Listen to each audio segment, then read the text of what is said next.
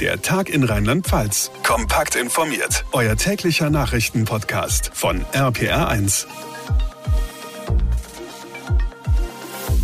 Willkommen zu unserem Podcast. Es ist Dienstag, der 8. Juni. Ich bin Susanne Kimmel. Unsere Themen. Wir reden über die Corona-Impfung. Warum klagen viele Menschen erst nach der zweiten BioNTech-Impfung über Nebenwirkungen? Kein Zement, kein Holz. Auf den rheinland-pfälzischen Baustellen geht es nicht voran. Und nach den Unwettern, wir haben mit Betroffenen aus dem Sohnwald gesprochen, die vor dem Nichts stehen. Wir beginnen mit Christina aus Main und einer Frage zur Corona-Impfung.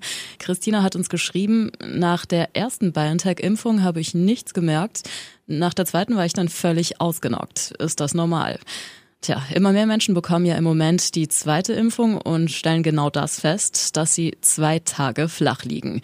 RPR1-Infochef Jens Baumgart, ich glaube, man kann ja sagen, bis zu einem gewissen Grad ist das tatsächlich normal. Ja, das zeigt ja zunächst mal, dass der Körper arbeitet. Wir machen ja sozusagen eine vorgetäuschte Infektion durch und da sind Müdigkeit äh, bis hin zu Fieber eigentlich völlig okay. Und äh, bei diesen mRNA-Impfstoffen, also BioNTech und Moderna, ist es tatsächlich so, äh, dass die meisten beim ersten Mal Mal relativ glimpflich davonkommen und beim zweiten Mal kann es dann eben doch heftiger werden. Das liegt daran, äh, dass dieses mRNA-System sozusagen ein bisschen Zeit braucht. Da läuft also bei der ersten Impfung alles ein bisschen langsamer ab und beim zweiten Peaks ist unser Immunsystem dann schon besser trainiert und reagiert deshalb relativ schnell und relativ heftig. Eine Impfung ist eben schon ein Eingriff in den Körper, das darf man auch nicht unterschätzen.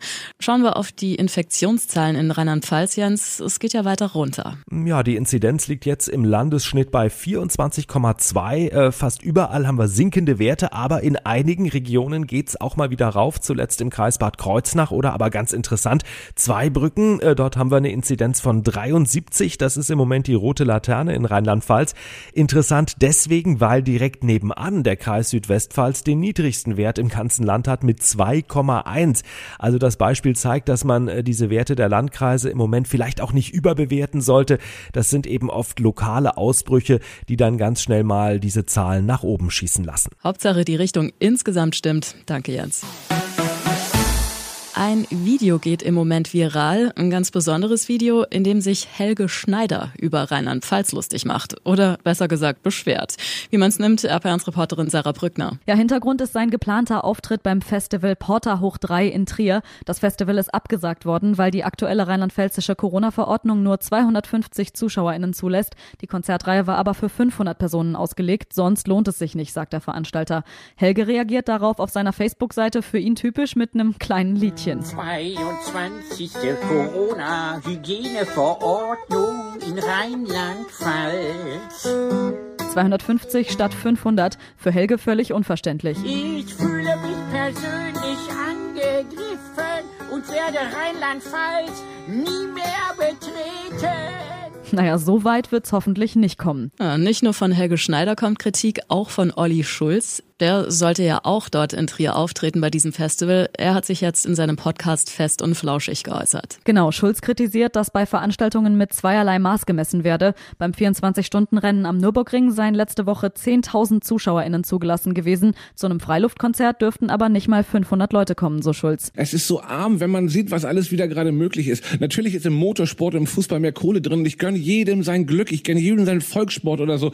Aber ganz ehrlich, irgendwie so lange einen hinzuhalten und dann jetzt irgendwie im Hochsommer ein Konzert für 500 Leute nicht zuzulassen, weil das jetzt die große Gefahr ist, wenn alles andere möglich ist. Das ergibt einfach keinen Sinn. Ja, der Vergleich mit dem Nürburgring hinkt allerdings ein bisschen, denn das 24-Stunden-Rennen mit so vielen ZuschauerInnen war ausdrücklich ein Pilotprojekt. Aber wie sieht's denn in den anderen Bundesländern aus? Dürfen da schon mehr Zuschauer zu Freiluftkonzerten? Naja, wenn wir nach NRW schauen, da sind tatsächlich schon bis zu 500 ZuschauerInnen erlaubt. Es gibt aber auch Länder, in denen es im Moment noch strenger gehandhabt wird. Also ist es nicht so, dass in Rheinland-Pfalz die Regeln außergewöhnlich streng wären. Der Streit um Freiluftkonzerte in Rheinland-Pfalz. Danke, Sarah Brückner.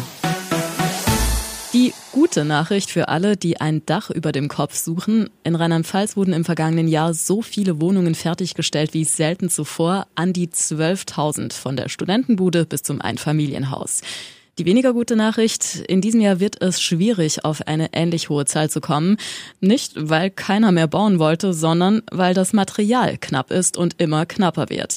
Holz, Zement, Stahl, Styropor, alles Mangelware derzeit. RP1-Reporter Olaf Holzbach, warum? Wegen Corona? Auch wegen Corona, klar, Hersteller in Kurzarbeit, gestörte Lieferketten, aber das ist längst nicht alles und genau das ist das Problem. Also gerade bei Zement ist es so, Vorprodukte fehlen aus anderen Gründen, weil jetzt einfach zum Beispiel Kohlekraftwerke abgeschaltet werden. Da fehlen jetzt einfach Vorprodukte, die für Zement benötigt werden. Das hat jetzt mit Corona direkt nichts zu tun. Wir haben einfach an dieser Stelle, was neu ist für uns, die Effekte, dass mehrere Effekte sich einfach überlagern. Das heißt, die Front der Materialverknappungen ist so breit, wie ich sie in meiner Karriere bis jetzt noch nie erlebt habe. Tim Gemünden, Bauunternehmer aus Ingelheim, maximaler Planungsstress für ihn derzeit. Das wird sich entspannen, sagt er voraus, wenn sich Herstellung und Transport nach der Krise normalisieren, aber das kann noch dauern. Und das heißt für die Häuslebauer? Das heißt, umstellen, umplanen, oft genug warten, zwölf Wochen Lieferzeit oder länger. Und das heißt, tiefer in die Tasche greifen. Nochmal Tim Gemünden. Wir haben Warengruppen, die sind 20, 30 Prozent gestiegen. Und wir haben Warengruppen, die haben sich mehr als verdoppelt. Ja, einzelne Hölzer, KVH zum Beispiel, hat sich mehr als verdoppelt. Also Konstruktionsvollholz. Generell